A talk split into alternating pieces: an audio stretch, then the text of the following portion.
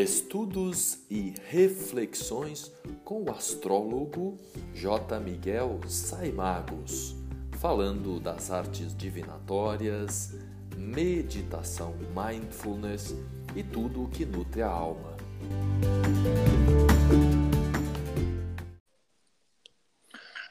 Olá, seja bem-vindo, seja bem-vinda. Miguel Saimagos, mais uma vez para falar do mês de abril e eu convido a minha colega, amiga Tuane Fontana. Tudo bem, Tuane? Tudo bem, Miguel. Como você está? Hum, estou ótimo, graças a Deus. Maravilha. É, sobrevivendo aí toda essa loucura pela qual estamos passando e cada dia é um aprendizado novo, não é? Cada dia é um aprendizado novo. E você recém começou um novo ciclo, não é? É, pois é, exatamente. É um pois bom é. começo de ciclo por aí? Sim, é uma, uma força extra, eu senti nesse, nessa virada de ciclo, apesar de eu estar num, num ciclo nas profecções, um ciclo de casa 8, que também pode ser entendido como um, um grandioso renascimento. Eu, uma das técnicas que eu mais utilizo, na verdade, é a primeira técnica que eu utilizo para analisar ciclos, é a profecção anual, que é progredir o ascendente. Então, 4.3 é um ciclo de casa 8, é um ciclo também para enfrentar algumas mortes, alguns renascimentos, algumas transformações. Até estou preparado para algumas perdas em todos os níveis. Estamos no momento em que a gente precisa realmente, é, todo mundo está passando por processos né, de renascimento. E aí, num ciclo 43 anos, né, que é parecido com 31, então alguém aí que tiver na faixa dos 31 ou 19 ou 55 ou 67 e assim sucessivamente, a cada 12 anos a gente tem um ciclo em que o processo de renascimento fica mais evidente, que é o que eu tendo a passar agora nesse período. Estou preparado. Que bom. Que bo... E que bom ter essas informações, porque daí você realmente, por estar preparado, não deixa de ser desafiador, mas fica mais compreensível, né? Porque é um momento de. Eu gosto de usar essa palavra para casa 8, regeneração, ressignificação. Ressignifica muita coisa, né? Sim, novos significados. Novos lembrando, significados. é, lembrando sempre que toda e qualquer técnica que analisa ciclos deve estar conectada com o mapa natal.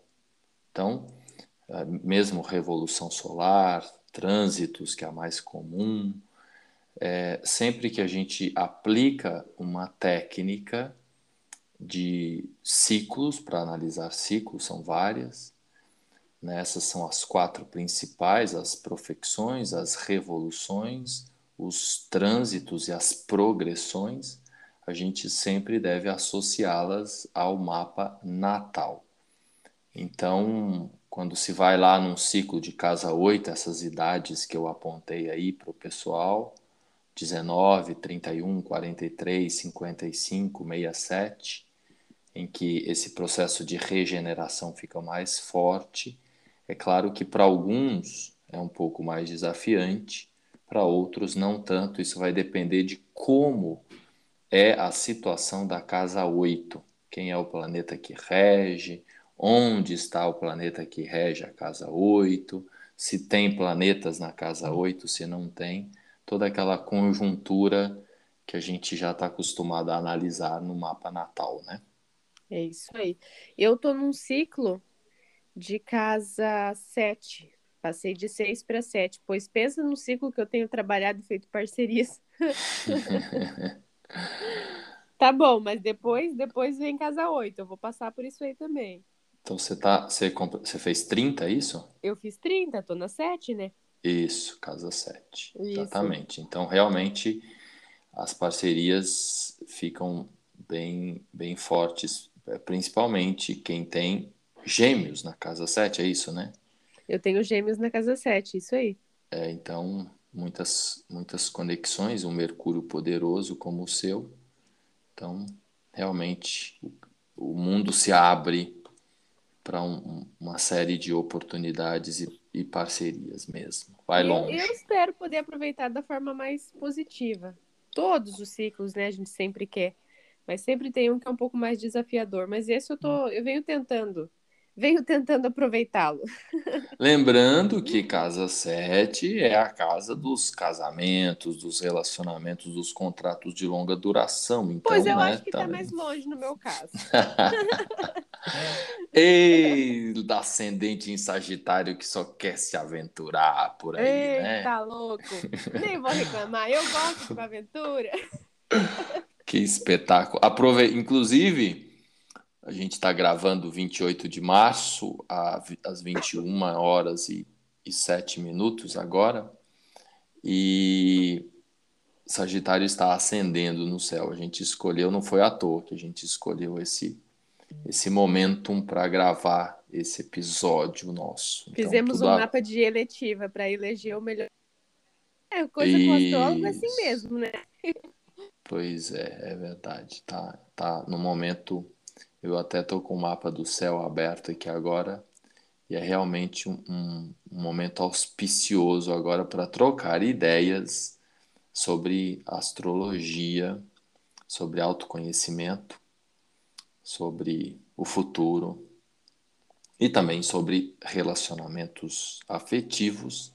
Afinal de contas, falando do mês de abril, mês de abril poderoso para essa área, né? Temos é. aí Vênus, que vai estar tá muito ativa e indo para um pra lugar touro. especial, exato. Vênus gosta muito de touro, então é realmente um mês muito favorável para as parcerias, para os relacionamentos, né? E também para o departamento financeiro, quem quiser turbinar o caixa apesar de todas essas loucuras, os negócios aí meio fechados, mas a vida continua, as pessoas precisam continuar a consumir e há formas diferentes de trocar as mercadorias. Mercúrio também vai apoiar bastante esse processo nesse mês. Vai, e eu, eu acho que as pessoas elas vão conseguindo se, se inventar, sabe? Se adaptar. Tem coisas que realmente é,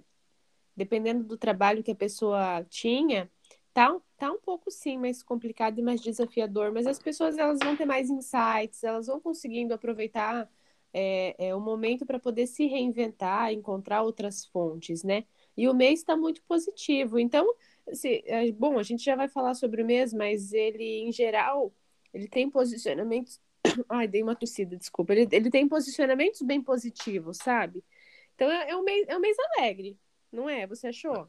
Sim, é, falando nisso que, que você estava comentando antes sobre. Me veio aqui um, uma experiência que eu tive esses dias com um cliente. Ele é um gestor de vendas, um executivo. Sim. Né? E, e aí ele comentando para mim que os negócios estão andando quase que normalmente para ele.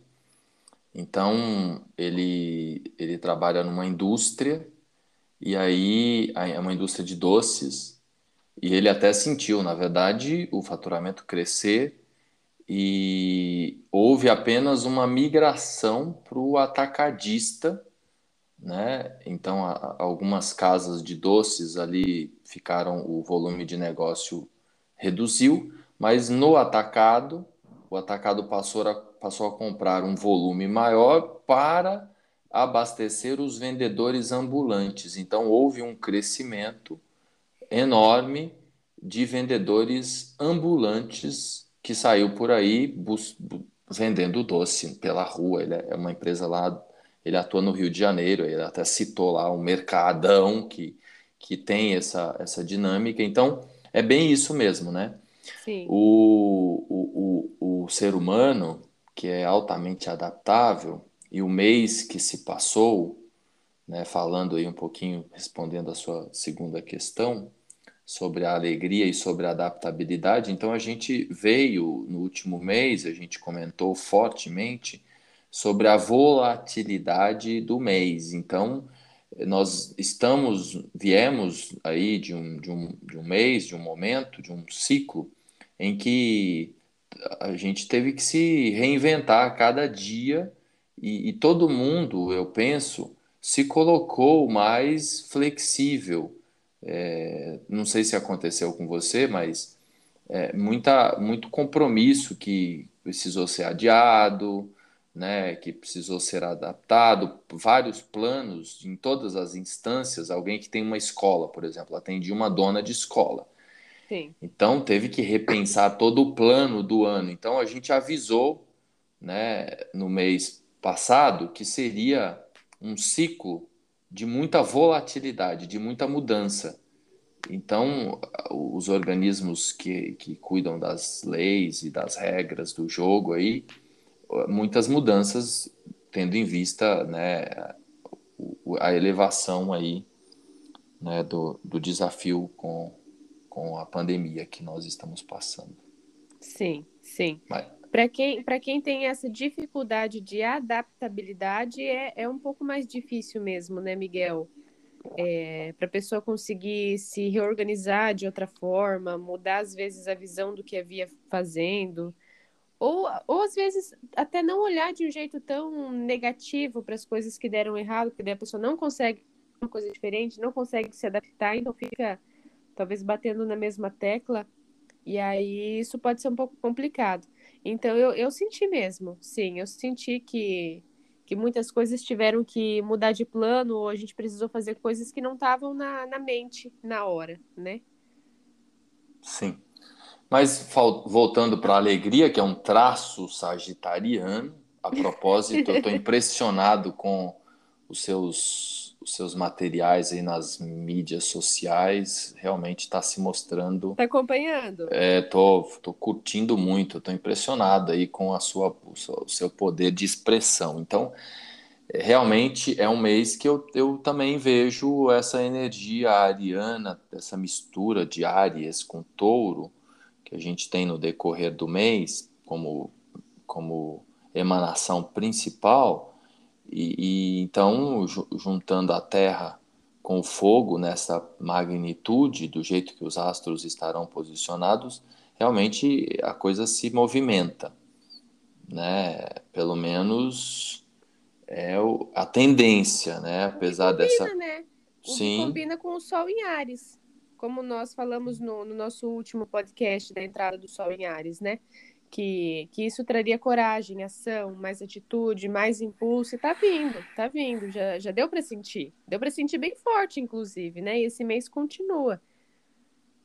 É, porque já houve a dona da escola que eu atendi, uma escola grande em São Paulo, e aí ela, ela comentando que o ano passado houve a experiência e aí foi mais assustador. Tudo tem dois lados, né? O, o fato de ter sido mais assustador nos coloca com mais cautela. Sim, né? sim. O, então, é, o fato de agora não ser tão assustador e é um mecanismo humano de adaptabilidade, a gente vem de um período de um mês com, com muita possibilidade de adaptabilidade por conta da dinâmica geminiana que ainda está forte no céu, mistura de gêmeos com peixes, né? Então, muita volatilidade, muita adaptabilidade. Eu conheço bem essa dinâmica. Então, isso, e isso tem um aspecto também de desafio em que algumas pessoas, quando você quando se está, no, é mais ou menos assim. Quem não conhece São Paulo, vê as notícias, né, ou Rio de Janeiro, por exemplo, acha que é um lugar de tiroteio todos os dias e tudo. E aí a pessoa vem, mesmo que ela vá morar num lugar ali com algum nível de violência, depois de um tempo é como se houvesse, se acostumasse, né? Então existe esse perigo também de, de se acostumar, da gente se acostumar. Esse é o perigo, o lado desafiante, né? Sim. O lado positivo é que também eh, chega uma hora que a realidade está imposta. Eu andei falando isso também em alguns momentos em que, na verdade, em alguns momentos em que eu falei um pouco mais duro, lá no começo do ano passado, porque eh, nas minhas previsões eu já sabia, analisando né, os materiais aí do, de alguns colegas astrólogos que, que pesquisam esses ciclos de planetas lentos há mais tempo, né? Então, eu, eu já sabia que a coisa seria um triênio, que a gente né, teria né, não só o 2020, mas o 2021 e ainda o pedaço de 2002. Quem quiser a referência, é só buscar o, o gráfico clássico do, do Henri Gouchon ou, ou do André Bartô, então, são astrólogos que pesquisaram e, e, e tem até um software que, que faz a análise do, do movimento da, da, desses planetas que circulam lentamente. Então, a, a grande conjunção e o desafio é, Saturno-Urano é algo, essa, essa configuração toda é uma configuração de, de grandes desafios para 2020, 2021 e um pedaço de 22. Né? Então, é, mas, é isso. A gente é, é, chega uma hora que a gente precisa encarar a realidade e, como eu, eu disse, que a gente, o ano passado, que a gente ia chegar uma hora que a gente tinha que entender que tem que conviver com o vírus. Eu ia falar exatamente né? isso. Nós citamos isso e eu estava me lembrando, foi no podcast de dezembro onde nós citamos a, e aí citamos a entrada de 2021 e falamos desse gráfico, e que pelo gráfico até 2022, meados de 2022, ia estar bastante desafiador. E eu lembro que nós citamos que quem não sentiu em 2020 ia, ia, ia sentir em algum momento, né? E, e agora você está relembrando essa nossa fala. Exatamente isso. Sim. Então temos que ir na no caminho do meio, né, respeitar o fenômeno e ao mesmo tempo é, é, assim também é, se permitir se continuar a vida, continuar o movimento dentro das possibilidades que a gente tem. E aí o mês Áries é um mês de ação, né? Um mês é, de atitude, essa dinâmica de abril, maio, né, de, ou melhor, de abril, né, pegando, uh, pegando Ares e Touro, então a gente realmente precisa iniciar, começar a fazer acontecer dentro daquilo que é possível, respeitando, claro, as normas, as regras, pois a gente vive numa coletividade, então usar a criatividade sem desrespeitar as regras, as leis. Isso. Respeitando também, além de respeitar as normas, o que é fundamental, respeitar os próprios limites, né?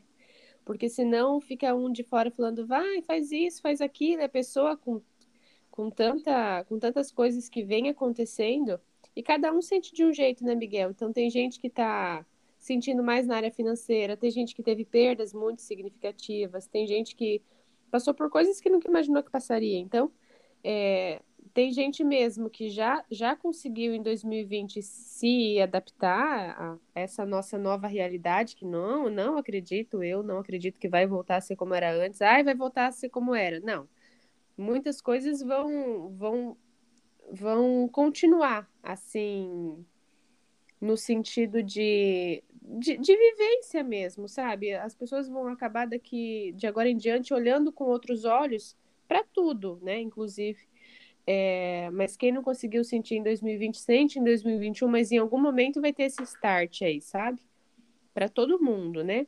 Claro, o mês de abril é um mês favor mais favorável, mas obviamente cada um no seu tempo, né? Mas Sim. Enfim, vamos usar as energias dos astros ao nosso favor. Sem dúvida. Então vamos ver aí quais são os movimentos principais, né? Que vamos. a gente tem muitas movimentações no decorrer do mês. eu estou olhando aqui, o mais rápido no nosso sistema depois da Lua é Mercúrio. Então ele vai trocar duas vezes no decorrer do mês, é isso mesmo? O Mercúrio está agitadinho, né? É.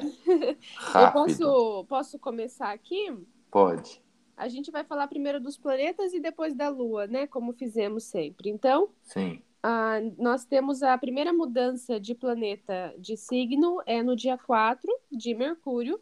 Então, ele sai de Peixes, ele está em Peixes, e ele entra no signo de Ares. Nós temos Mercúrio em Ares à meia-noite e um. Meia-noite e 41 eu tenho aqui, ah, no dia 4 de abril. Uhum, Mercúrio, que é o astro da comunicação, entra no signo de Ares, que é esse signo de energia, né? Que nós estávamos falando agora. Então, o planeta da comunicação nesse signo de energia, ele traz esse imediatismo na fala, talvez uma coragem maior para falar, talvez talvez uma, uma maior iniciativa, talvez para falar alguma coisa, para agir, para se movimentar. Então ele traz essa ele traz essa essa impulsividade, tanto na fala quanto na ação. Agora, Mercúrio vai estar no signo de fogo, né, Miguel?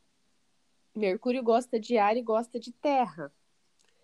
Então, ele num signo de fogo, talvez, talvez a gente precise pensar um pouco para fazer as coisas. É, talvez essa é a dica, sabe? Porque ele vai estar muito i- imediato, ele vai estar muito rapidinho. Então, a gente pode agir de um jeito muito acelerado, sem pensar nas consequências. Depois nós vamos falar da Lua, mas é, nessa data temos uma Lua no signo de terra, temos uma Lua em Capricórnio que traz um pouco de, de responsabilidade, mas o Mercúrio em Ares ele, ele é acelerado. Sim, e, e tudo, tudo tem os dois lados sempre. Eu tô, vou falar bem dos dois lados, porque como eu tô com a, eu estou com o mapa do agora aberto e eu, eu trabalho, eu gosto de horária, como eu falei bastante na- no último episódio nosso, Sim. e, e a eletiva tem um componente de olhar para o céu, e a lua em Libra, nós estamos com uma lua poderosa no céu hoje, 28 de março, né, cheia, e ela está formando um aspecto maravilhoso com Marte, né, e também com Júpiter. Então, tá, tá, tá uma lua bem forte, e aí essa lua em Libra pede o equilíbrio, o caminho do meio. Então, o aspecto positivo é que o Marte é, está numa harmonia com, com, com Mercúrio, pelo menos até o dia 23. Né? Então, durante o percurso de Marte em Gêmeos, então, é, até o, nesse período que Mercúrio, comecinho do mês, 1, 2, 3, Mercúrio ainda está em peixes. Dia, dia 4, Mercúrio entra em Áries, e- ele fica num- num- numa dinâmica positiva com Marte, porque Marte está em Gêmeos, então é, Mercúrio está recebendo Marte, então há uma relação amistosa, o ar combina com, com o fogo, e ainda há uma recepção, né? Quando tem um signo, um planeta num signo, que o, o outro é regente, então é o que a gente chama de recepção, não é uma recepção, é uma, na verdade é uma recepção mútua, né? Não sei se você trabalha com esse com essa Sim, informação. Sim, recepção mútua. Então, quando tem uma recepção mútua, ou seja, Mercúrio rege Gêmeos, Marte rege Áries. Mercúrio está no signo regido por Marte e vice-versa. Então, é, inclusive em mapas natais, quando há esse fenômeno, é algo muito poderoso, principalmente nesse caso em que há em que são elementos complementares, então, né, em que tem ali um trígono é, se formando, né, por, por signo, né, independente do, do ângulo. Então, ou seja, eu vejo que as possibilidades de usar a inteligência e a comunicação ficam assim muito poderosas nesse mês. Entendeu? Então, essa aceleração é fato que você comentou, isso pode gerar uma iniciativa demasiada, mas eu acredito que no âmbito mental, intelectual, no campo das ideias, nós temos um, um, período aí, principalmente até o dia 23, quando Marte vai entrar em câncer, a gente já, aproveitando já para falar, né, dar continuidade, então, Mercúrio entra em Áries, ele fica né, até o dia 19, que é mais ou menos o vai andar mais rápido em Áries. Geralmente ele fica 20 dias, é 19 mesmo, né? 19 do 4 ele entra em Touro, né? Deixa eu confirmar. Sim. Então, é, no, no, dia 19, Mercúrio vai trocar de novo de, de lugar. Então, nesse, nessa, esses 15 dias aí, gente, é um período para usar e abusar da mente. Se você não é, dominar as ideias, os pensamentos, isso vira ansiedade, isso vira angústia, isso vira inquietude, isso vira um monte de problema. Agora, a mente acelerada, ela está é, construtiva, ela está com um potencial realizador, porque a gente está se encaminhando para touro. Mercúrio vai entrar em touro, Vênus, vou adiantar aqui já, Vênus em 14 de abril entra Isso. em touro. Né? Então, Vênus vai navegar durante um período ali junto com Mercúrio, em Áries, acelerando mais esse processo construtivo.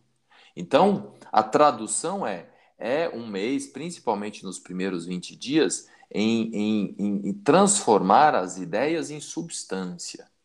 Vou repetir: transformar as ideias em substância, botar em prática aquilo que está na mente anota no papel, tenta dar um passo, né? tenta fazer um movimento, porque se você ficar com aquilo na sua cabeça e não fizer o movimento, respeitando as regras todas, é claro, mas a mente ela está muito poderosa, muito inventiva.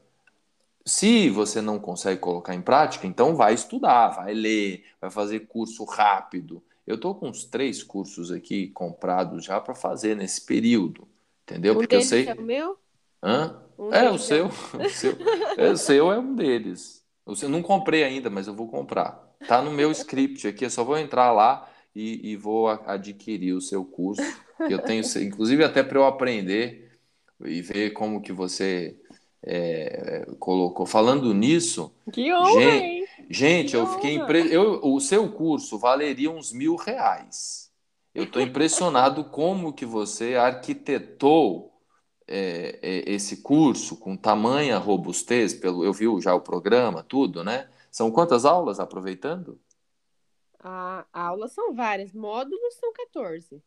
Tá, módulos, melhor módulos. dizendo. Agora, aulas mas é aquele valor mesmo que você. Eu não tô acreditando, eu não acreditei que é aquele valor. Não. É eu vou, aquele valor mesmo. Eu vou pegar esse curso, vou comprar e vou dar para os meus alunos de bônus.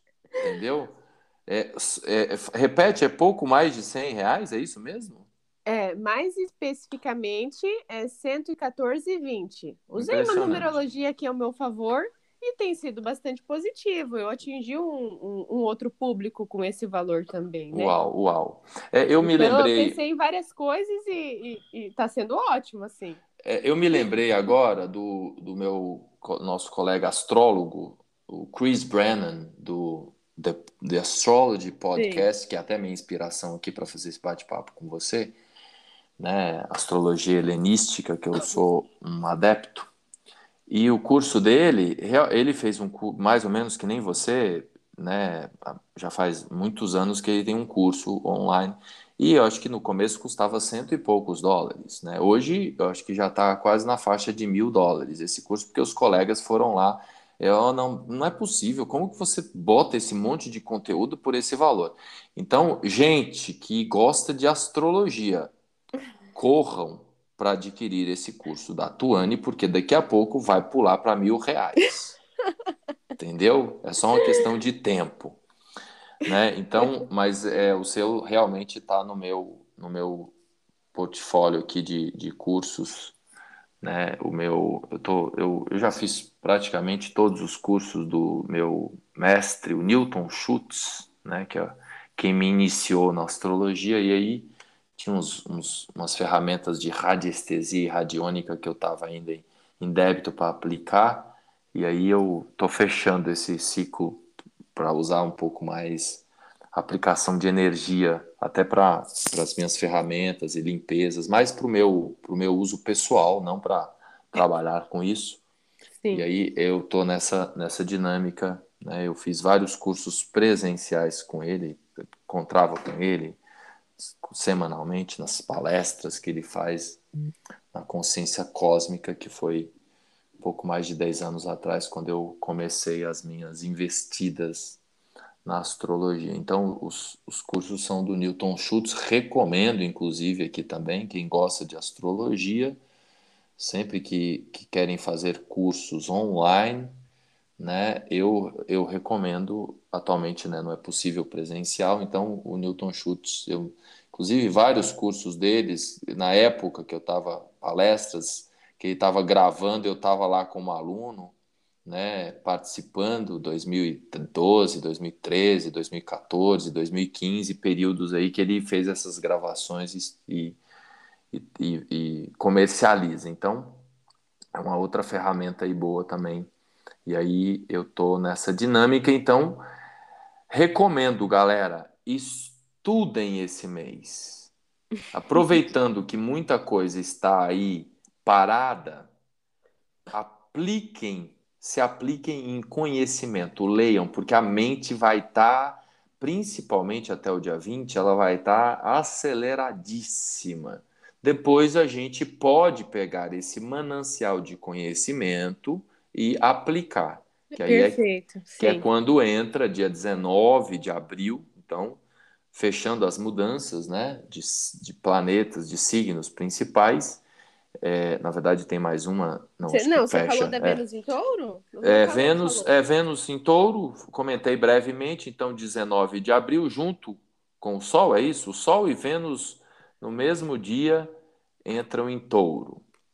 Certo? Não, os, não. O não, Sol Mercúrio, não. Ah é, ah, é verdade, isso. verdade, verdade. Estou confundindo aqui. Mercúrio, é. que é dia 19, isso. junto com o Sol.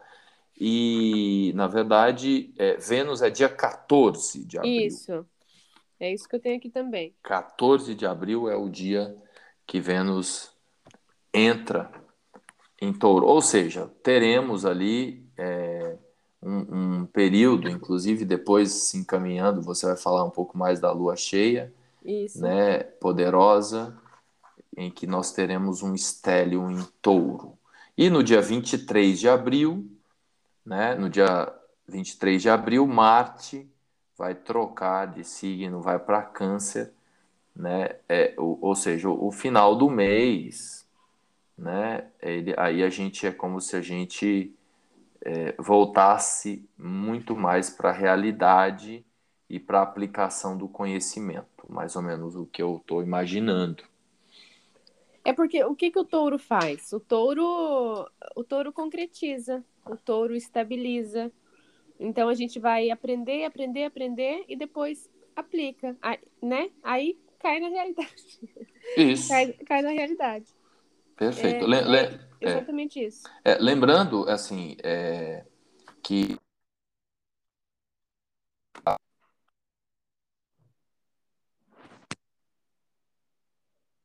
Miguel, você me ouve? Eu acho que ficou mudo o microfone.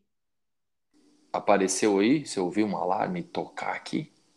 Não ouvi, mas, eu, mas ficou mudo o som para mim. Voltou agora. Ah, tá. Então só o pessoal que está me ouvindo.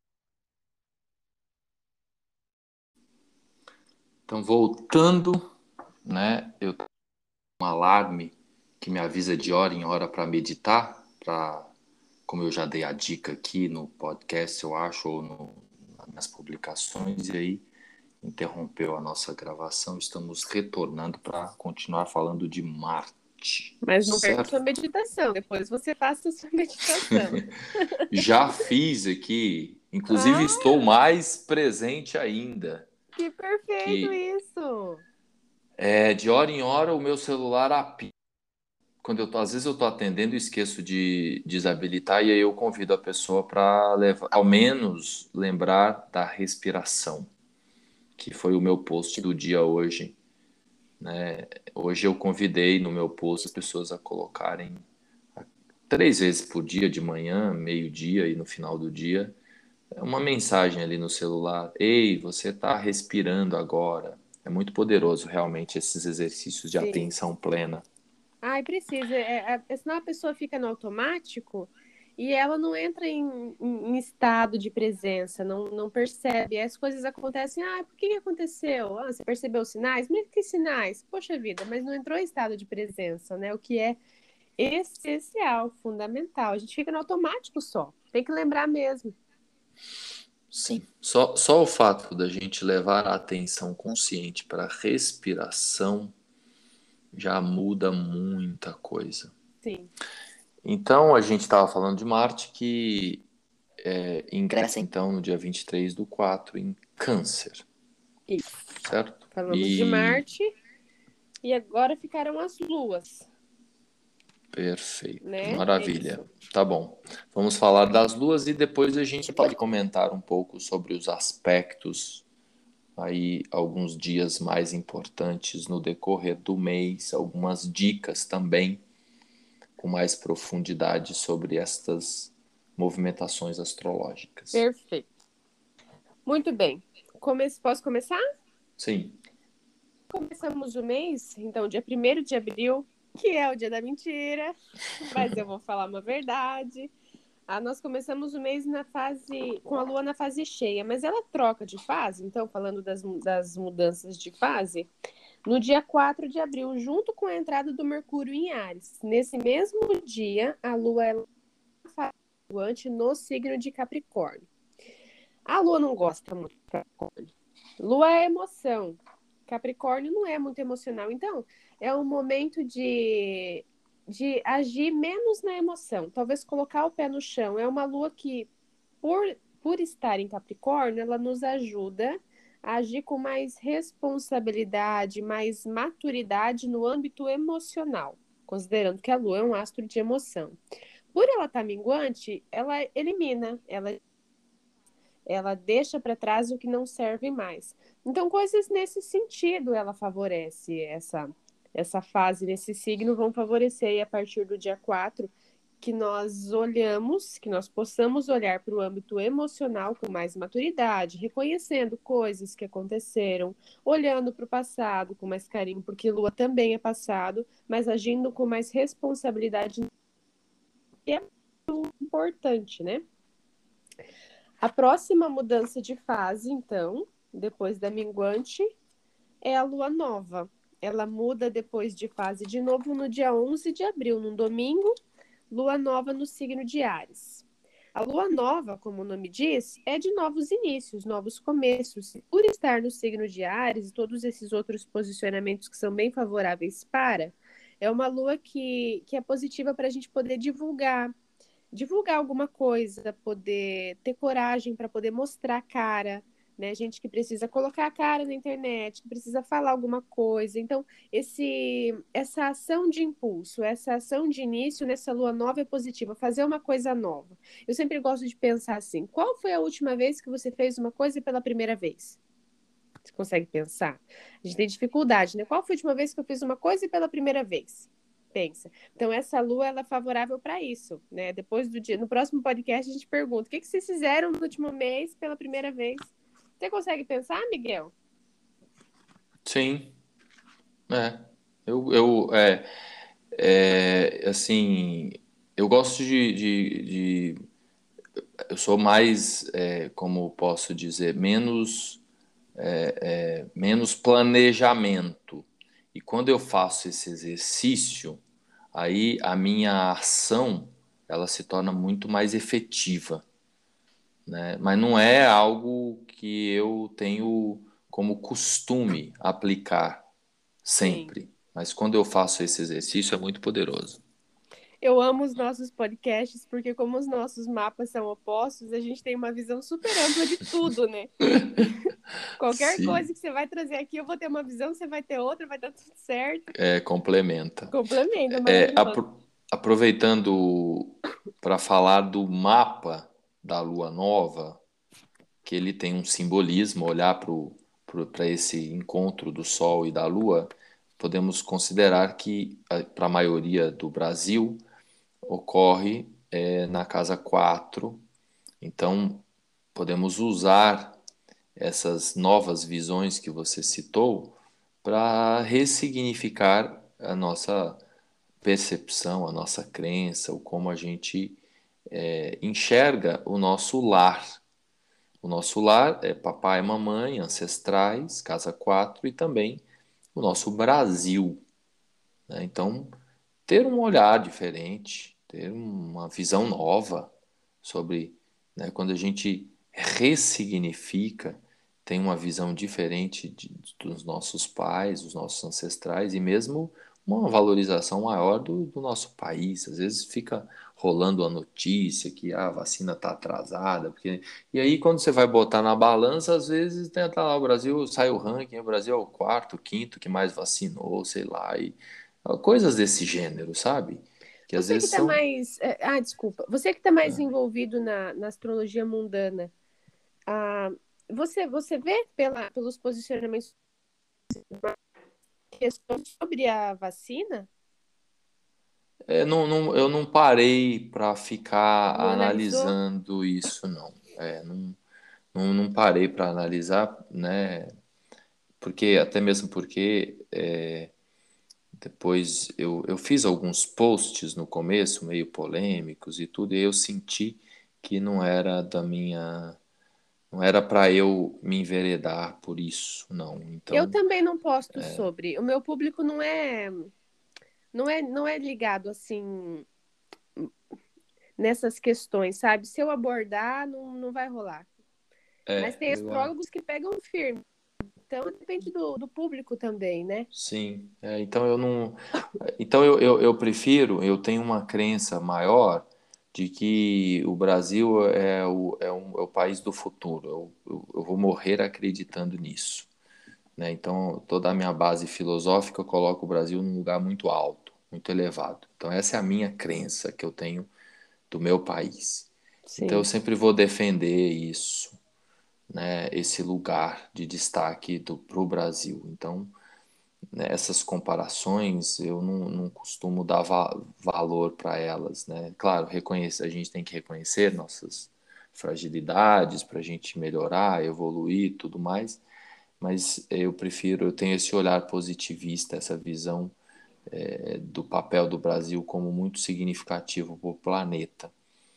Né? Então, e aí vendo uma lua nova em Áries, assim, um período tão importante pelo qual estamos passando, eu vejo que é fundamental a gente renovar a nossa crença, a nossa visão sobre a nossa raiz, né? tanto a nação como o nosso lar. É, eu, eu, sou adepto também das ferramentas de autoconhecimento do Beth Hellinger, né, que você já fez aí nas suas tarefas, constelação familiar. Então eu também, a gente sabe que é, que é poderoso quando a gente coloca papai e mamãe num lugar alto na vida, num, num lugar, estabelece um lugar, né, no, no sistema. Nosso, no isso. sistema. E isso é válido também quando a gente estabelece um lugar para a nossa nação. Não é à toa que a gente escolheu encarnar aqui, a gente tem uma responsabilidade com essa nação. Então, quando a gente coloca isso, e aí a gente corrobora para que haja o movimento, para que haja, hajam as mudanças, para que o mundo, para o nosso país que, que, que evolua, né? que caminhe numa direção mais construtiva. Sim. Sim, é, por exemplo, falar mal, falar mal de casa, falar mal do trabalho, falar mal do país. Ah, vou falar mal do país pode, falar mal de casa que não pode, falar mal do país pode. Quem falou que pode. Pois Surte é. o mesmo efeito negativo, porque é uma desonra, né? Isso. Você não, estou dizendo que a gente tem que aceitar tudo, não é isso que eu estou falando.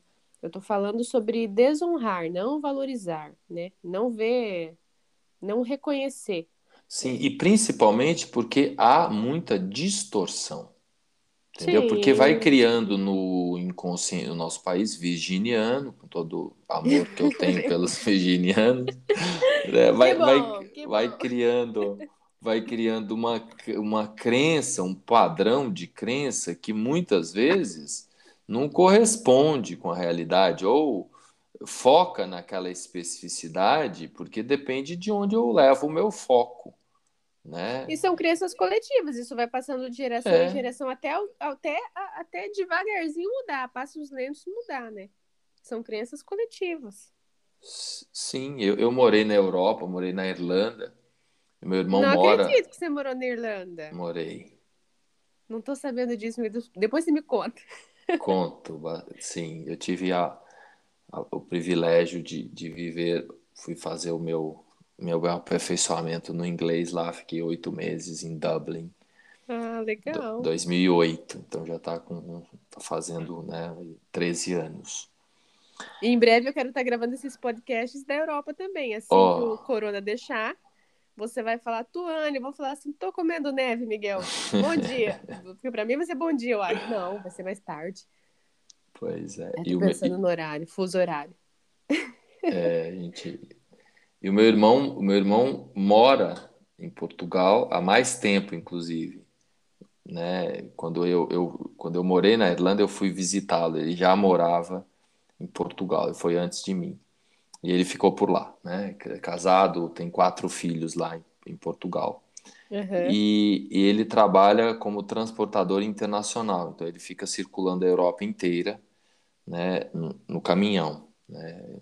Transporta peças e, e veículos. Sim. Então é muito interessante porque eu tô, eu tô sempre informado da realidade das coisas, né? Do que está acontecendo. Falo com ele semanalmente e tenho fotos e vídeos, e informações e então é, é muita distorção, né? Muitas vezes daquilo que a gente inventa comparar com a realidade de lá e tal. Tudo lá tem o seu valor, aqui tem o seu valor. Tem coisas aqui que são melhores, tem coisas que são piores. Lá tem coisas que são melhores, tem coisas que são piores. Tem coisas que são mais caras aqui, lá é uma, muito mais. Então cada um no seu quadrado, entendeu? Então a gente Sim. e aí há um, uma crença coletiva mesmo de, de, ten, de tendência a valorizar, de, de né, essa, essa, essa crença de, de desvalorização aqui da gente, né? Sim. Enfim, então nesse momento, lua nova, desse mês de abril, é importante você ter novas crenças aí, meu amigo, minha amiga, meu ouvinte, sobre a sua nação, sobre a sua raiz, sobre a sua base, sobre o seu pai, sobre a sua mãe. Isso muda a vida.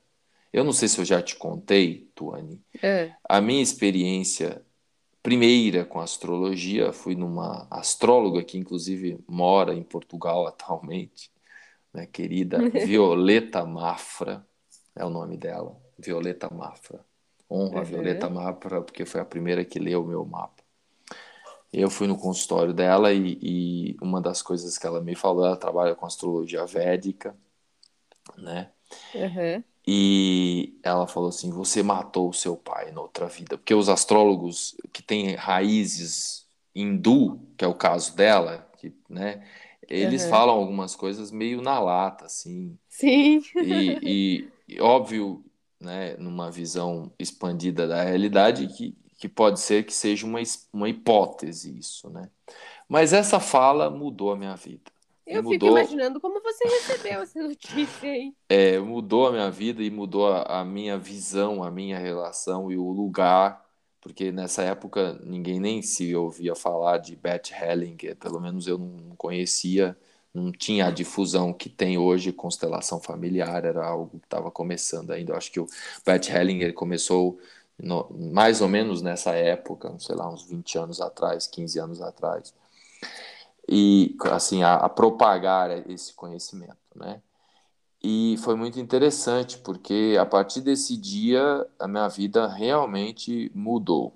Quando eu eh, tive uma nova perspectiva sobre eh, eh, a minha relação com o meu pai.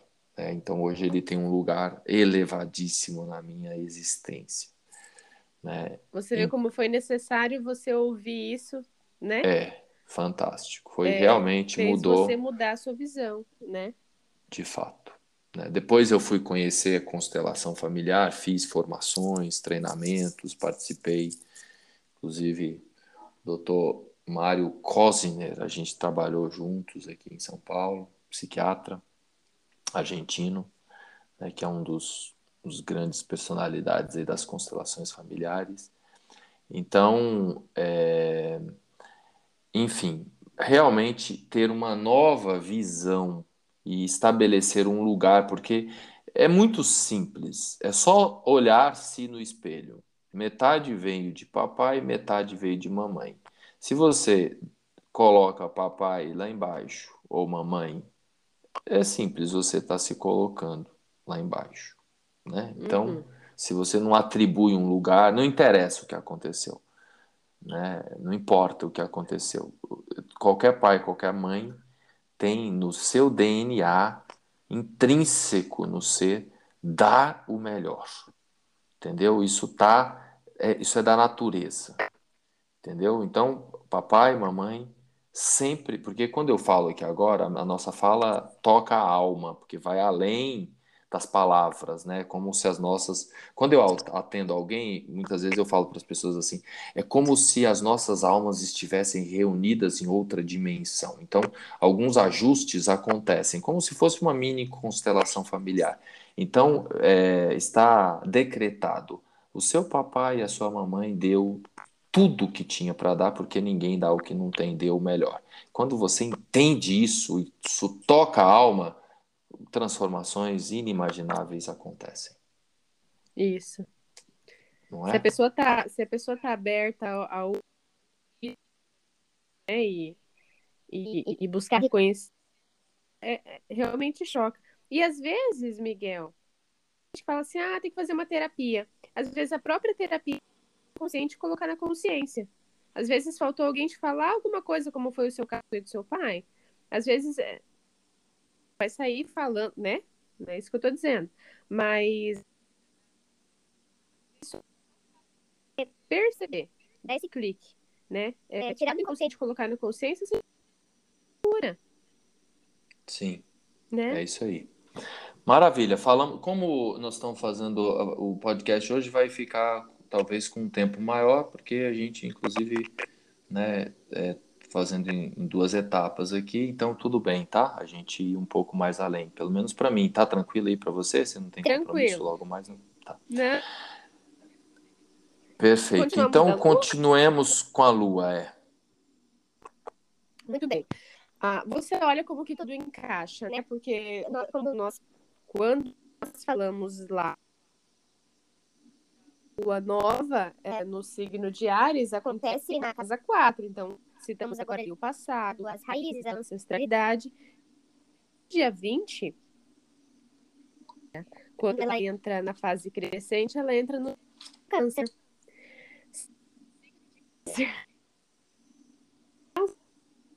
Ilha de zelo, de aconchego, de cuidado, né? De carinho. Fala dos pais. Paterna, fala da figura paterna crescente é uma lua fase crescente, na real, é uma fase de fazer crescer.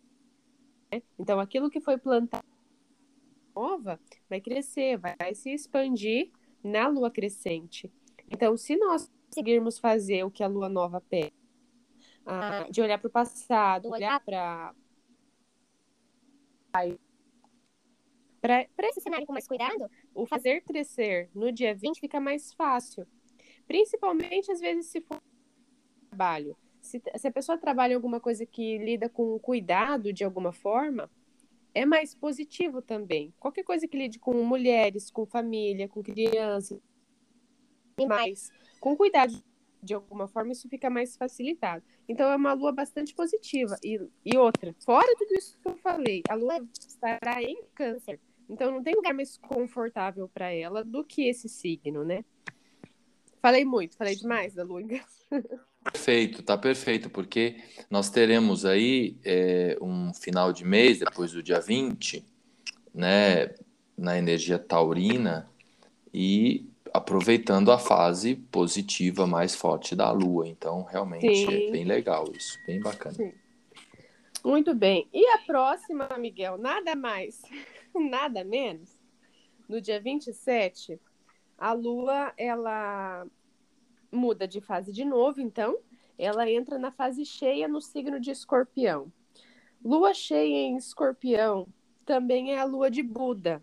E aí, os nossos ouvintes, se eles não conhecem a lua de Buda, agora, vão, agora conhecerão o significado. Nós não. É, dia, né? mas é no, nesse mesmo dia, né? 27. Eu me lembrei agora, porque tá aqui na minha anotação seguidinho. Depois a gente é. teve, né? Muito... A lua, a lua cheia em. É o. Digo. É... Fiz inclusive hoje, né? Que hoje é o dia Libra. A lua ela fica cheia uma vez por mês e ela tá mudando de signo. Então foi em Libra.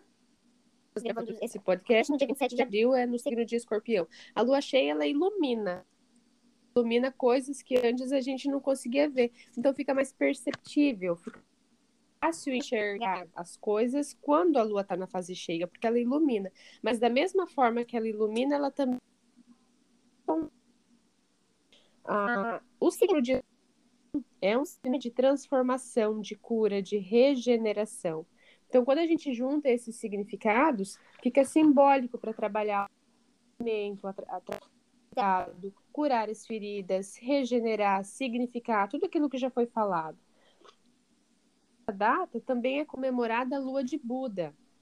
A lua de Buda, ela marca o nascimento, ela marca a iluminação e ela marca a morte de Buda. Então é um festival, é um, é um encontro, é um encontro espiritual, né? Então, também conhecido é como lua de Vesak. Isso. Né? Lua de Vesak. Isso. É uma, que é uma celebração que sempre acontece. Acontece todo ano nessa mesma fase lunar signo. Então é uma festa que fala sobre o despertar, fala sobre a nossa iluminação para acelerar a nossa iluminação. Então ela acontece de objetivo. Então é um período de, de grande oportunidade de crescimento espiritual interiorização da consciência, de reflexão. Nessa essa fase, pessoas elas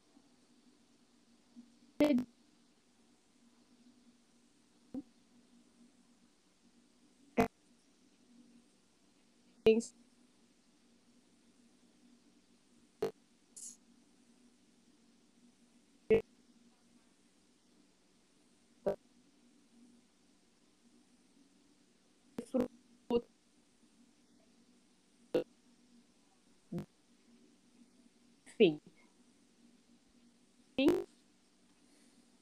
De meditação.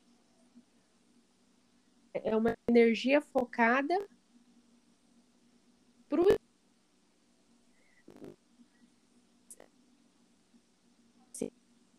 cura se transforma.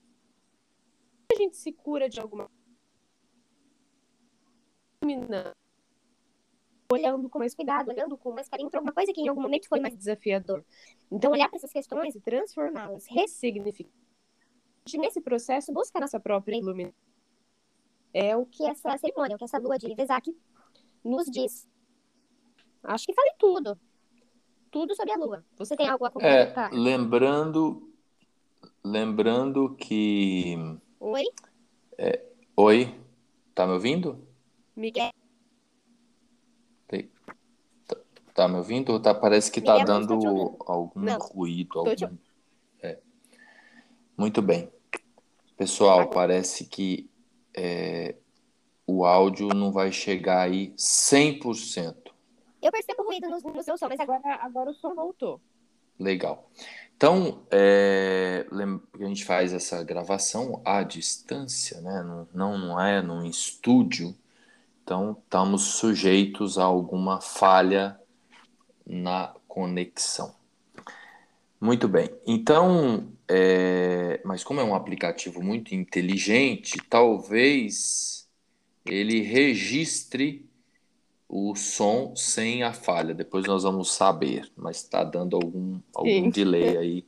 Caso aconteça isso, nos perdoe. É... Mas deu para ouvir sobre a, sobre a Lua. O meu Sim. Áudio, né? Chegou, ele chegou com alguns com algumas falhas, mas deu, mas deu para entender, deu para entender, mas sabe aquelas falhas de conexão que a voz vai Sim. meio robótica? Aconteceu Eu, isso. sim, eu ouço, eu Tá. ouço o seu aqui também. Eu acho que tá para Assim, nós da dois, mesma né? forma, é. Isso, isso. Pode ser a minha conexão. Eu não estou no meu escritório, estou no meu apartamento no meio do mato, em Cotia, e aí pode ser a conexão aqui que não está tão boa. Enfim, então é, o que eu ia acrescentar é porque touro, né? Buda, touro, né? É, é- é sabido, né, que to- ah, o, Bu- o Buda, Siddhartha Gautama, se não me engano, é, é, veio. É, tem vários Budas, né? Mas a principal referência é o Siddhartha Gautama, né? É, ele, ele tem esse processo todo na era de touro. Então, existem as famosas eras de dois mil anos. Então, é, todo esse processo de, do Oriente, que o, o Buda está num, numa conexão muito forte com o Oriente, inclusive envolvendo a Índia também. E na Índia, o animal sagrado é, o, é a vaca, o boi, né? Que Sim. tem essa associação com o touro. Então, é, e lembrando que touro, escorpião, pegando o eixo touro, escorpião, estamos falando do eixo dos valores, o valor moral, né? E o valor material. Então, essa lua cheia também nos convida a fazer essa reflexão no final de abril sobre os nossos valores morais e materiais. Exato. Bacana. Então vamos, mais alguma questão aí de lua que você queira falar? Não, precisamos, porque daí ela é a última, né, do dia 27. O Sim. que, o que complementa também o fato do, do Plutão, né? Do Plutão retrógrado, que também é uma oportunidade. Então é um final de mês bem introspectivo. Uma coisa muito importante, O quê? nós falamos da entrada do sol. Ah, falamos da entrada do Claro que sim. Tô maluca. Falamos, Falamos. falamos. Só faltaram É, os aspectos. Os aspectos, né, algumas datas aí que a gente pode explorar, lembrando que nós estamos no período da quaresma. Então, no dia 2 é uma sexta-feira, é sexta-feira santa. Então, anda, andamos meio esquecidos com essas questões também espirituais, religiosas, como viemos aí a maioria dessa cultura católico-cristã e judaica, então, né, lem- lembremos-nos do período de Páscoa que está agora, então é, estamos nessa dinâmica aí de, de, de, de, de limpeza, né? Quando a gente pensa na quaresma, então esse final de março, começo de abril, porque eu vou soltar o podcast ainda em março, então esse final de março, começo de abril, né? Esse fechamento de quaresma, então é um período importante aí para a gente, né? Em,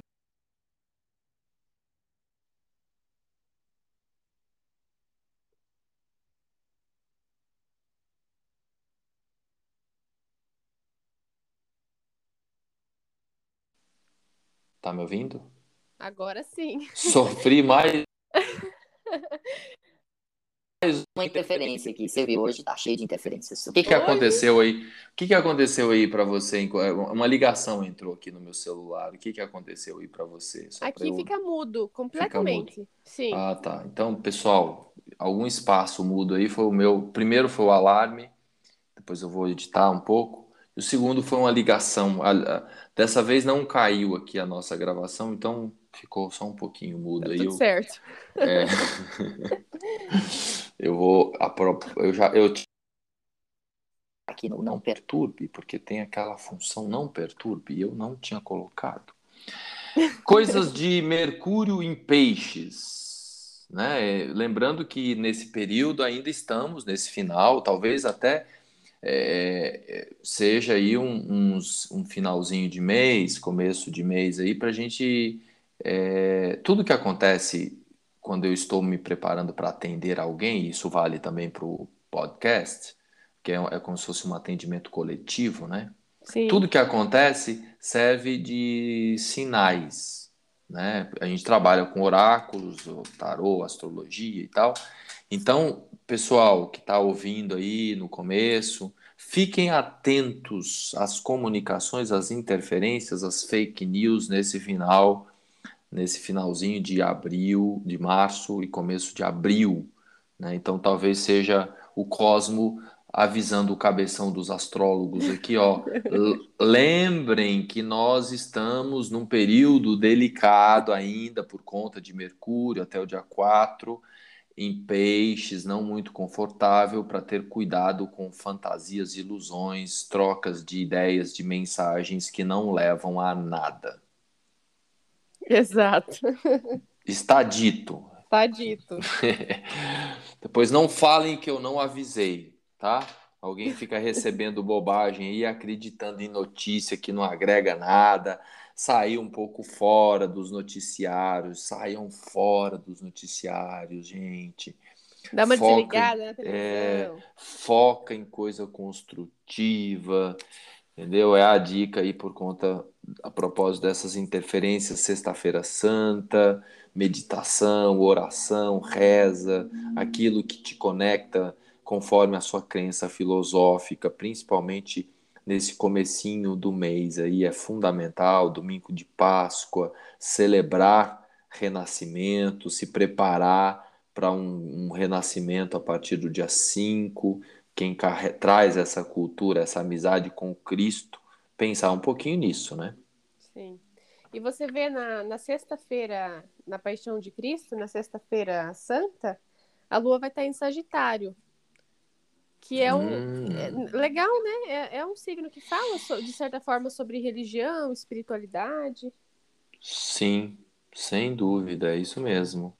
Eu, eu Ah, na tá minha tudo conectado. É tudo. Na, na minha tradição, os- a Sexta-feira Santa era um dia assim muito sério, muito sério. Meu pai, meu pai mexe com roça também até hoje, tá?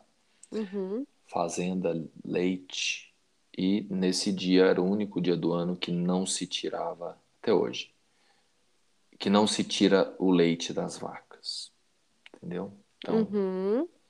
em respeito a esse momento. Então, eu cresci né, com, com essa visão da sexta-feira, um dia realmente muito, muito, de muita introspecção, de muita conexão com o sagrado. Na, na minha casa aqui também, na minha família, é uma data bastante, bastante importante, bastante simbólica, então é, tem, tem- temos muitas regrinhas aqui.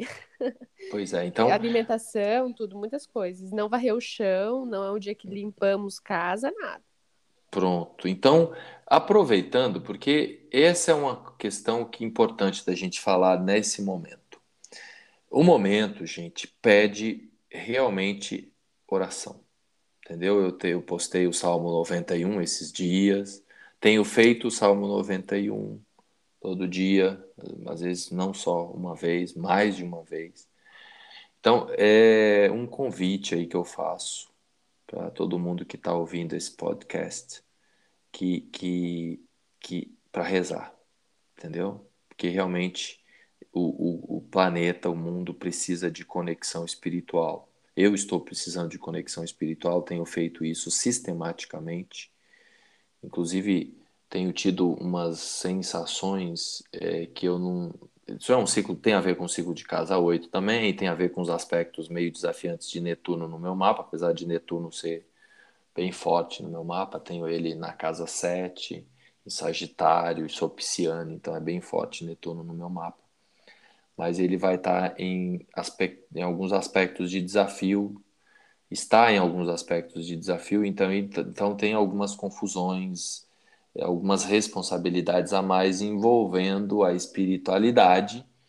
Então, tenho recebido várias mensagens de vários lugares, de também é, mestres que me orientam para cuidar da espiritualidade. Né? O meu ascendente do ano é escorpião, né? Então, realmente transmito, retransmito essa mensagem que eu tenho recebido nos últimos tempos para que cuidem do lado espiritual, cada um dentro da sua pegada. Agora, eu indico que haja ritual diário envolvendo a relação com o sagrado. Fazer Não, virar rotina, né? Rotina, de manhã, de tarde, cada um no seu tempo, preferencialmente na hora que a gente acorda, ter um tempo de conexão, de oração, respeitando e resgatando a tradição, né? Minha avó, minhas, minhas, bi, minhas, minhas duas avós, muito católicas, muito fortes, muito praticantes. Então eu aprendi minha mãe também. Esses dias eu falei, fui inventar de falar para minha mãe. Você sabe que em constelação familiar a gente aprende que a gente não tem que ensinar nada para papai e mamãe, né? E aí você foi falar alguma Aí coisa. eu fui falar para minha mãe assim, mãe, então mãe, é, então reza aí o, Salmo 91. Ela falou, meu filho, o Salmo 91 eu tenho decorado. Toma. é todo dia, sempre, desde sempre, ela falou para mim. Eu falei, fiquei, fiquei, não falei mais nada. Mas não ia Entendeu? como é que argumentar. É, então ela tem de có é, e, e faz todo dia desde sempre. Inclusive, só para curiosidade, em termos astrológicos, a minha mãe é de escorpião, né? E é, é possível enxergar o arquétipo de escorpião numa visão é, mais legal, como não se costuma fazer por aí, como sendo o signo ou arquétipo, né? Quem tem muito escorpião pode ser a pessoa que mais tem a possibilidade, aproveitando a lua de Vesak, a lua em escorpião, que vai nos vai permear esse mês aí, e é possível ter um olhar para o arquétipo de escorpião, ou quem tem muito escorpião no mapa, como aquela criatura que tem a possibilidade de ter mais intimidade com o sagrado. Mais até do que alguns piscianos que acham que tem essa conexão, ou sagitarianos, né, que acham, mas é possível, tá? Esse é um outro olhar quando a gente vai investigar a fundo o arquétipo de escorpião até para que haja um novo olhar sobre esse arquétipo poderoso e honrando a minha mãe, é, que é, quem tem muito escorpião no mapa tem a possibilidade de ter uma intimidade muito maior do que qualquer outro arquétipo na relação com o sagrado. Não sei se você já ouviu isso, Tuane. Já, já ouvi. Faz muito sentido e e, inclusive, eu, eu sempre falo para as pessoas: quem tem um, um, escorpião forte no mapa foi curandeiro em outra vida, certeza. Porque a pessoa, ela, a pessoa, ela nasce, é, ela nasce com isso dentro dela. A pessoa que tem o escorpião forte no mapa, quando você vai conversando, quando você vai fazendo da leitura do mapa uma terapia, né, mesmo, ah, e, e, vai sabendo mais da vida da pessoa e ela vai contando. É, é nítido, é nítido isso. Quando ela consegue reconhecer e abraçar, tem uma forte sensibilidade, quando ela consegue reconhecer isso, é, é uma pessoa que, que cura, que tem um dom de cura. Não para os outros, não para trabalhar com isso, eu estou dizendo para ela, tem essa conexão maior, né? Que é, que é uma conexão bastante, bastante elevada. Quando não, se torna mais desafiador.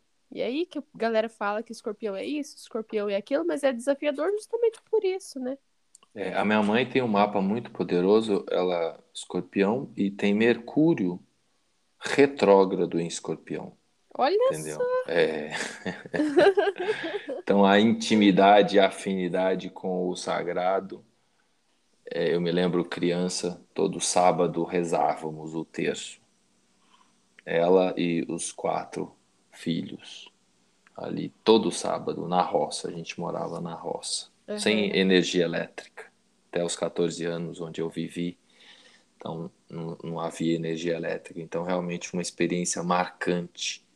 Sim. À luz do candeeiro, né?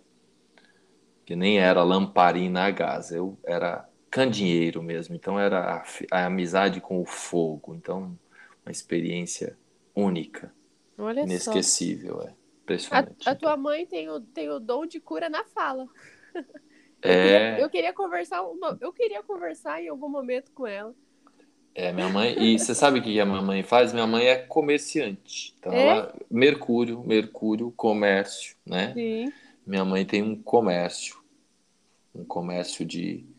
Uma loja de calçados, brinquedos e acessórios. Que legal.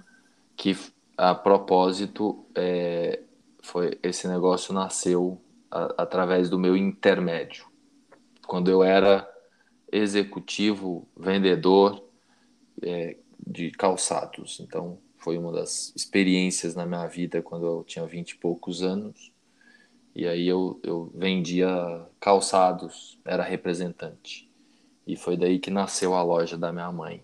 Que depois eu, brinquedos e outras coisas ela Ela agregou. ela agregou e fez do negócio uma coisa inimaginável. Nem eu até hoje acredito como que a minha mãe pegou os, os sapatos que eu levei, eu arrematei de um cliente, uma mercadoria e levei para minha mãe, porque eu lembrei que ela tinha contado uma história para mim que ela tinha vendido umas roupas cama lá do Mascate, né, fácil. Nessa época não tinha telefone lá para aqueles lados, né? E não tinha como me comunicar, meus pais moravam na roça, eu arrematei essa mercadoria e levei, enchi o carro de mercadoria e levei para ela. E, e disso nasceu uma loja. E eu nem até hoje eu não sei como que ela pegou aquilo e vendeu no começo de porta em porta, uns 20 anos atrás, mais ou menos faz isso. E depois disso, ela entrou em contato comigo e falou: Meu filho, você estudou administração de empresas, não foi? Eu falei: Sim, mãe. Como é que abre empresa? Olha e aí, na, na segunda leva de, de mercadoria que eu levei, traz mais mercadoria, ela vendeu tudo em uma semana, né? que sensacional. É o- é Inacreditável, inacreditável. Tuane, eu lembro a cifra até hoje. Eu arrematei tudo por 3 mil reais, enchi o carro de mercadoria, 3 mil reais naquela época, e ela Sim. fez, na ocasião, 10 mil reais. Naquela época, ela vendeu em uma semana, ela transformou esses 3 mil reais em 10 mil reais. Não estou falando do dinheiro de hoje, dinheiro de 20 anos atrás. Sim, sim. Entendeu? Um negócio assim inacreditável, mágica mesmo, na habilidade de negociar. A dona Maravilhosa. a dona Joana, lá em Santa Helena de Minas, lá nos Cafundó das Minas Gerais, Vale do Mucuri, Vale do Jequitinhonha, no extremo nordeste das Minas Gerais, com a Bahia, onde os primeiros portugueses chegaram nessa região quando vieram para o Brasil. Foi ali. Aham. Honro a minha mãe e convido você que está me ouvindo para fazer o mesmo, para honrar o seu pai, honrar a sua mãe e rezar muito esse mês, que é um mês que nós estamos precisando expandir essa consciência de conexão com o sagrado. Tônia, eu falei muito, agora você.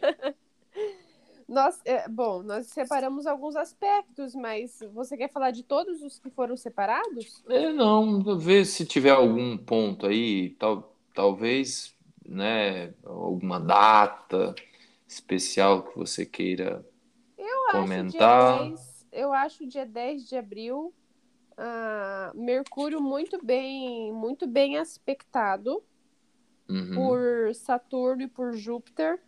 Mercúrio, que nós comentamos aí no podcast todo sobre comunicação. uhum. Um dia que está bem poderoso também é o dia 17 de abril. Nós temos vários aspectos aí. Ah, é, dia 17 é um dia energeticamente muito poderoso para as ideias, inclusive, né? Principalmente porque tem muito Mercúrio aí, né? Sim. Tem o Mercúrio, um, um Mercúrio com. Puxa vida, agora. Ah, Júpiter. Mercúrio com Marte, Mercúrio com Plutão, daí a quadratura, tem Marte com Júpiter, então ah, tem muitas coisas acontecendo no céu nesse dia. Muito. E- Eu e tô é um impressionado. É, Sim. e você comentou sobre as ideias, né? Antes, lá no começo da nossa parte 1 do podcast, você comentou sobre as ideias até o dia 14, mas olha como que complementa no dia 17, nessa continuação, esse gás. É, e Marte, Marte não é ideia, Marte é ação. Sim. né? Júpiter, Júpiter é, é facilidade, o Júpiter facilita. Então, olha como que casa bem nesse É, e, e- 17. e Marte nos graus finais, a gente sabe que os graus finais de gêmeos, de qualquer signo, né, os graus finais iniciais, eles têm uma potência. E aproveita então para que tem uma data especial que eu sempre costumo dar atenção, que é o que, que corrobora e dá continuidade exatamente no dia seguinte. No dia domingo, nós temos Mercúrio Casime, ou seja, Mercúrio no coração do Sol. Então, principalmente o domingo à noite. Então, você aí que está né, com, com coisas bacanas na mente para botar em prática, para aplicar, né? No, no dia 17 há um ápice dessas ideias, né? Um sábado. Então você pode é, planejar, se tiver alguma coisa para lançar no domingo à noite, que sempre digo que é, quando, quando há aí o desejo de lançar, de fazer um post, um projeto, então você, por exemplo, nas redes sociais, o dia 18 de abril é muito poderoso, à noite principalmente, a, a conjunção exata ocorre às 22 horas e 49, mas a partir das 18 horas, né, a noite toda ali, Mercúrio está nessa amizade íntima com o Sol, que é o que a gente chama de Mercúrio Casime, que é um dos momentos mais magníficos no céu, esse encontro entre Marte, entre Mercúrio e o Sol. Então, os dois estão ali juntinhos, né, no céu. Então, um, um dia assim poderosíssimo, né, inclusive é, por conta, né, ali do- dos graus em que em que eles estarão, né? Então, é realmente um- uma data poderosa para lançar algo, quem quiser. E um dia depois, que daí seria na segunda-feira, o Sol, pá, Sol. entra em touro. Pronto, concretização. Concretiza, concretiza isso. Isso. E aí, e aí, se for continuar um dia depois, pá também, lua crescente. Lua crescente em Leão. Aí vem o reconhe... aí vem o reconhecimento. Tá, alguém que tiver com a agência de publicidade aí nos ouvindo, pode preparar porque 18, 19 e 20 realmente eh, há um casamento magnífico aí para rumo ao brilho, à fama, às conquistas. Realmente um- uns dias muito poderosos Sim, esses. sim. Tá bem positivo mesmo. Mas eu falei, esse mês tá muito alegre. O que mais tem de. de É. aspecto? que É, da minha forte? parte aqui, é, da minha parte aqui eu, eu fechei tudo. Se você tiver alguma questão final aí para falar, ou algum Eu acho aspecto, que no dia 25. Porque daí tem a Vênus quadratura com Saturno. Bateu a data aí com você? é, Saturno, sim. Mercúrio também vai estar quadrado. Mercúrio também vai estar. Então, a- a- Saturno é responsabilidade. Saturno é, é, é, é amadurecimento nas relações, na comunicação. Então, talvez se atentar um pouco a isso, a Lua vai estar em Libra nesse dia. É uma Lua em Libra, é uma Lua que olha com mais cuidado para as relações, em especial relacionamento amoroso. Então, talvez nesse fim de semana pode ter algum atrito aí entre as relações. Mas de resto, de resto, de aspecto, não tem nada super. É, até pensando em, em- quando a gente está no, no topo, né? Quando vem o reconhecimento, é importante, né, não se deslumbrar. Então a vida é feita de ciclos. Sim. Quando você está lá, tem um ensinamento que é assim, quando você está no topo, né, lembra que tem, né, a baixa. Quando você está na baixa, lembra que lembre-se que tem o topo. né? Então, é, sempre ter essa consciência, né, também de não se empolgar muito, de não se deslumbrar muito, né, de, de, né, de manter o pé no chão. Então, essa, essa dinâmica aí de Mercúrio, de Vênus, é, na responsabilidade ali com Saturno, pede maturidade, né? Depois que você conquista os objetivos e, e tem os ganhos, manter a responsabilidade, né? De, de... Sim, saber usufruir disso de, de uma forma madura, né? Saber Exato. olhar para isso de uma forma madura. Show. Muito bem. Então, vamos finalizando por aqui. Você, além do curso, quer falar mais um pouco do curso, seus contatos, como que curso... adquire esse curso, como é que está disponível Sim. aí? Sim, a, a, as minhas redes sociais é arroba astrologia moderna. Dentro da. Eu tenho um site, bom, então dentro desse Instagram, eu vou falar do Instagram, mas existe um site chamado Tuane Fontana, que é o meu site, mas a pessoa tem acesso a todas as minhas redes sociais pelo Instagram. Tem um link que leva a todos os canais, tem valor de, de, de curso, tem, tá tudo lá. Todos os serviços com todos os valores, eu coloco ali todas as informações, tem o meu contato, mas em especial sobre o curso, é um curso que, obviamente, é um curso básico, né? Eu sou muito bebê em astrologia para fazer, entende? Um curso, então é um curso básico, ele não. Ele não é, é, é Ai, perdi a palavra. Mas é, não substitui qualquer outro tipo de leitura e, e, e, outro curso, não. Ele é um curso básico, mas que mas bastante didático. Então ele de ingresso, ensina... é como se a pessoa ela quer um ingresso, ou já fez o mapa e quer isso. iniciar, ela vai é, é, o ponto de partida, podemos isso, dizer assim. Isso, ela ensina a pessoa do zero a fazer um mapa. Quem Pronto. já tem familiaridade com astrologia vai compreender bem o curso, porque lá eu falo sobre todos os posicionamentos, todos os aspectos, tudo de tudo, regente de todos os signos em todas as casas. E quem nunca teve contato com astrologia também vai conseguir compreender, porque eu ensino isso do zero, sabe? Então eu deixei ele bastante didático. E o que, o que eu tô tendo de feedback, que as pessoas acharam mais legal, porque não tinham visto em curso ainda, e eu também fiquei bem bem contente com isso, é que no final eu faço algumas leituras assim. Então hum. eu mostro para as pessoas como ligar informações, porque eu percebia, uh, Miguel, inclusive foi por isso que eu fiz o curso. Eu percebia que as pessoas tinham dificuldade em ligar informações. Aí no final Sim. eu falei como eu faço. Então, uh, ensina mesmo a pessoa a ler o mapa e a ligar as informações dentro de um mapa. E o meu curso é esse. Ele ensina de forma básica, mas bastante didática, a você ter um contato maior com a astrologia, a leitura de mapa e usar isso, obviamente, e, é, e esse é o meu objetivo, ligar isso ao autoconhecimento, né? Se reconhecer dentro do próprio mapa, enaltecer suas possibilidades e trabalhar os seus desafios.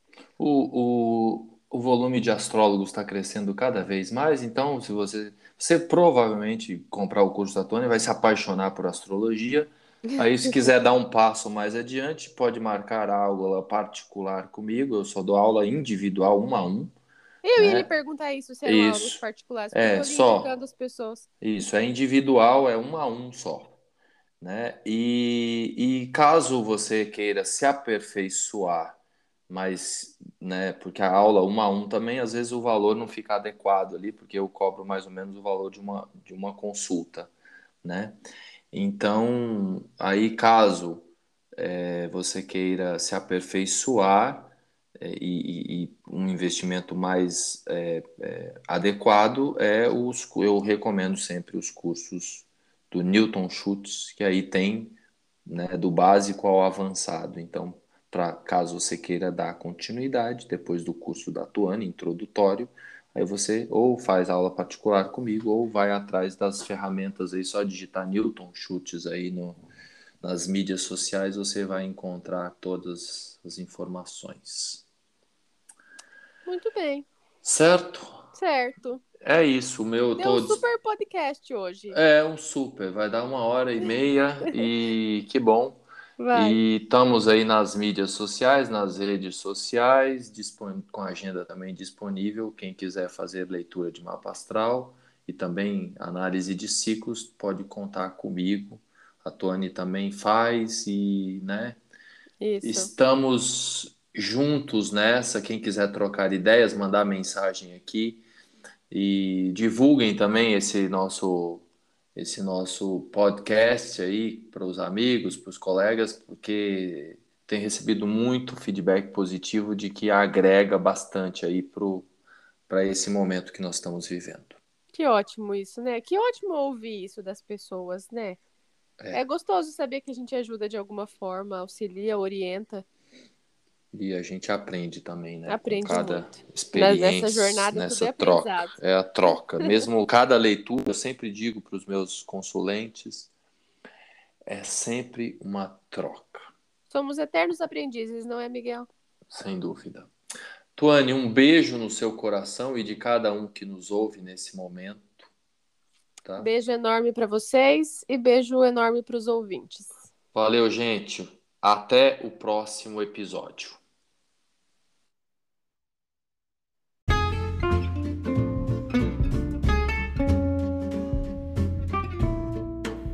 Estudos e reflexões com o astrólogo J. Miguel Saimagos, falando das artes divinatórias, meditação mindfulness e tudo o que nutre a alma.